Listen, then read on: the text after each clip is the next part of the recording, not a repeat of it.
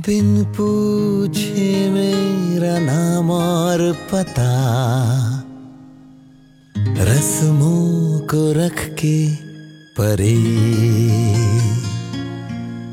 चार कदम बस, चार कदम चल दो ना साथ मेरे Hello，我是永清，在北京向您问好，欢迎收听为你读英语美文。节目的最开始，我想问大家一个问题：全球电影年产量最多的是哪个国家？可能很多人会回答美国好莱坞，但这并不是正确的答案， 因为早在二十世纪七十年代开始，印度就已经成为了全球电影制作量最多的国家。宝莱坞每年产出将近一千五百部电影。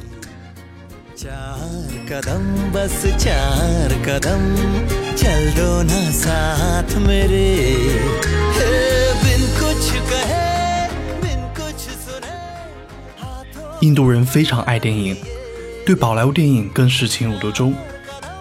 一部标准的宝莱坞影片必须要有五到六段华丽歌舞，片长至少要有三个小时。并且是大圆满的结局。当然，如果再加上一些摆酷的惊险画面，那就更好了。这种标签化的宝莱坞娱乐片也被称为 “masala” 电影。“masala” 在印地语中是混合香料的意思。“masala” 电影就是把爱情、动作、歌舞、喜剧和大团圆结局糅合在一起。大篷车、宝莱坞生死恋。都是非常经典的摩萨拉电影。最近几年，印度电影在内容和类型上已经走向了多元化发展。比如2009年的《三傻大闹宝莱坞》，2015年的《我的个神啊》，不仅走出了歌舞爱情的传统套路，还探讨了更深层次的现实和信仰问题，让人笑中带泪，引人思考。我个人也非常喜欢这两部电影。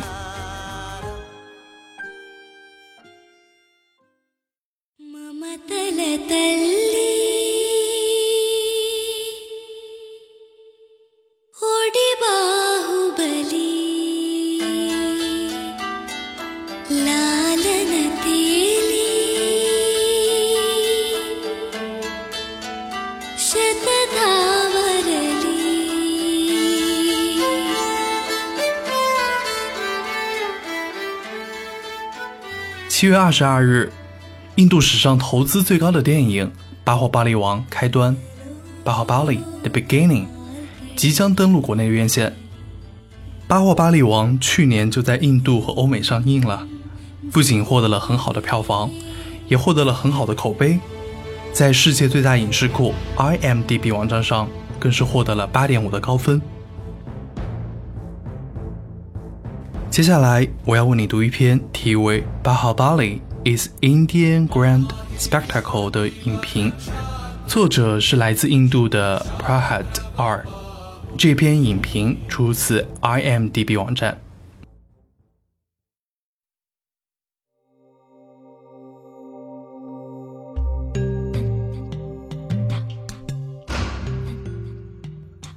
I was eagerly waiting for this film and I was not disappointed. Bahubali is one of the most visually impressive films that have come from India. Everything about this film is good story, direction, beautiful cinematography, haunting score, and amazing visuals, though they lack some details at some places.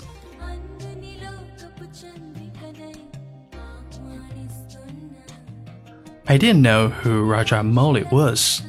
Basically, because I am from North India and I don't follow South Indian cinema. But I'm sure he is someone you should know about. SS Rajamouli is amazing.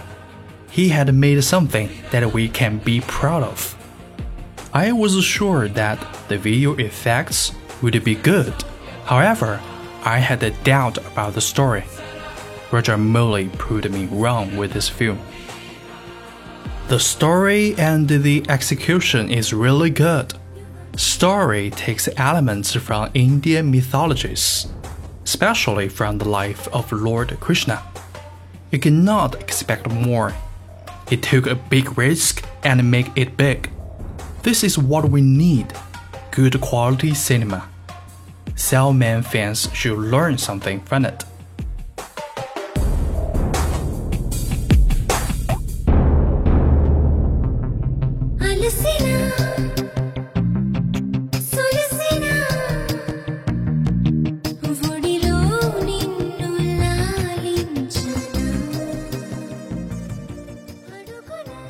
All the actors are good and perform their part really well, except Tamanna. She tries too hard but fails miserably. In fact, Tamanna has been used as a plot device. A MacGuffin, as Alfred Hitchcock used to call it.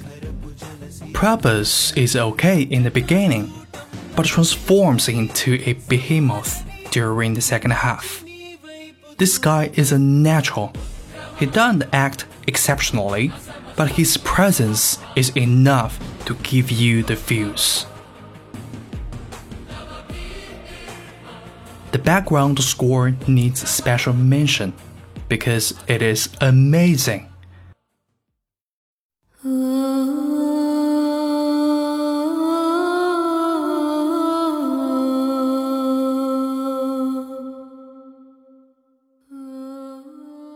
It is different from anything you have ever heard in India. The score that plays during war is haunting, clearly inspired from The Lord of the Rings.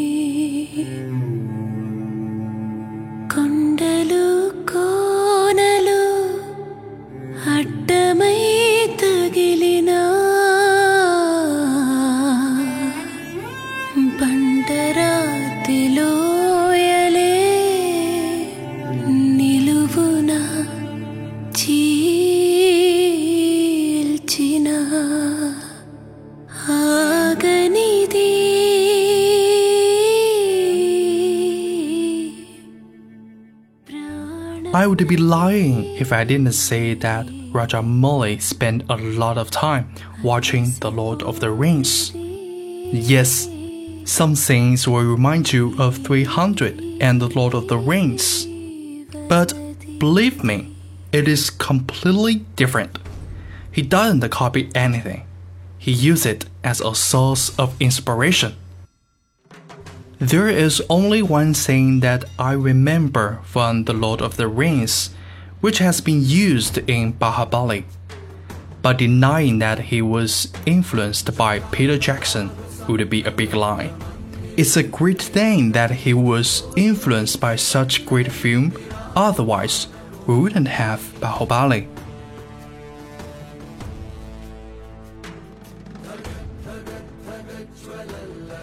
the quality of graphics work is very good.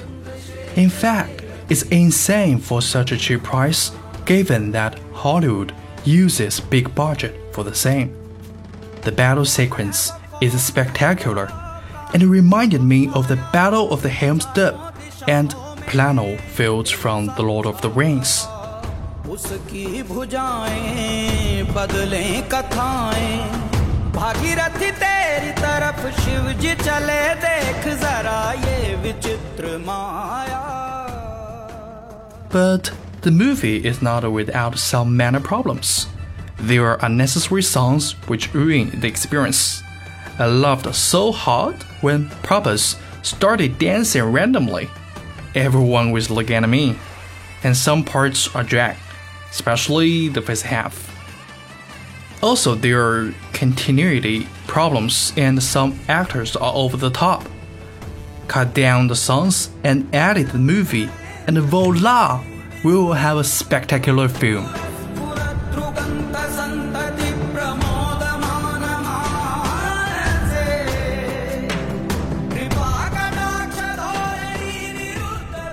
Bahubali is not the answer to 300. Gladiator or The Lord of the Rings, because saying so uh, would be foolish.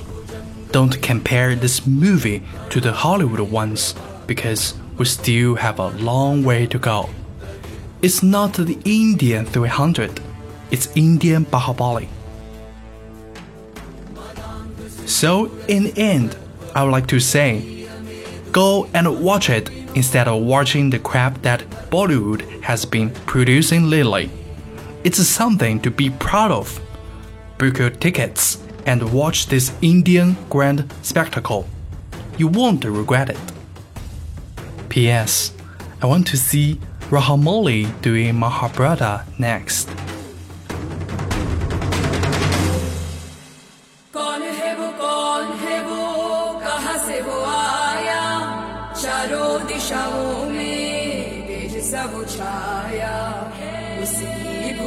भुजाए बदले कथाए भागीरथी तेरी तरफ शिव जी चले देख सराये विचित्र माया